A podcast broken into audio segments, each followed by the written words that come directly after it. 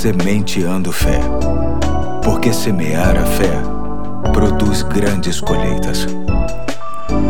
Hoje é quarta-feira, dia 16 de dezembro de 2020. Aqui é o Pastor Eduardo e estamos de volta em mais um episódio da série Provérbios do Maior Mestre. Hoje quero ler o texto que se encontra em Marcos, capítulo 2, de 18 a 22, que diz: Os discípulos de João e os fariseus estavam jejuando. Algumas pessoas vieram a Jesus e lhe perguntaram: Por que os discípulos de João e dos fariseus jejuam, mas os teus não? Jesus respondeu: Como podem os convidados do noivo jejuar enquanto este está com eles? Não podem enquanto o tem consigo. Mas virão dias quando o noivo lhes será tirado, e nesse tempo jejuarão. Ninguém põe remendo de pano novo em roupa velha, pois o remendo forçará a roupa, tornando pior o rasgo.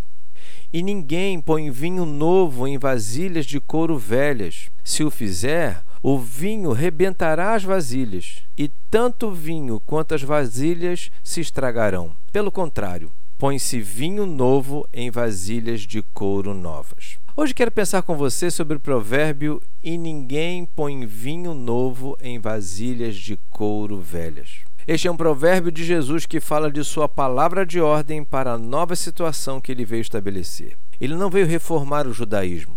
Seu plano era completamente novo, uma nova aliança, uma nova vida, um novo nascimento, um novo cântico, um novo mandamento. Nesse texto, Jesus trabalha a questão do jejum que os discípulos de João Batista e os discípulos dos fariseus estavam fazendo enquanto que os seus discípulos estavam se alegrando na sua presença. Jesus explica que a sua chegada trouxe um novo tempo, uma nova celebração, uma nova alegria que não poderia ser tratada como no tempo antes dele. As referências do cristianismo nos remetem a um banquete e não a um jejum. Jesus então revela algo intrigante.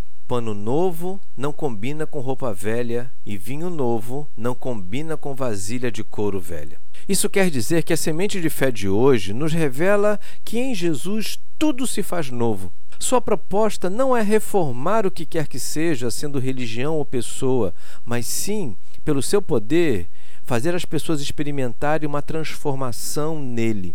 Por isso, podemos acreditar e ensinar que em Jesus, nosso Senhor, somos nova criatura, experimentamos um novo nascimento, cantamos uma nova canção e, sobretudo, desfrutamos de uma nova esperança. Que o nosso dia seja vivido assim, hoje e sempre.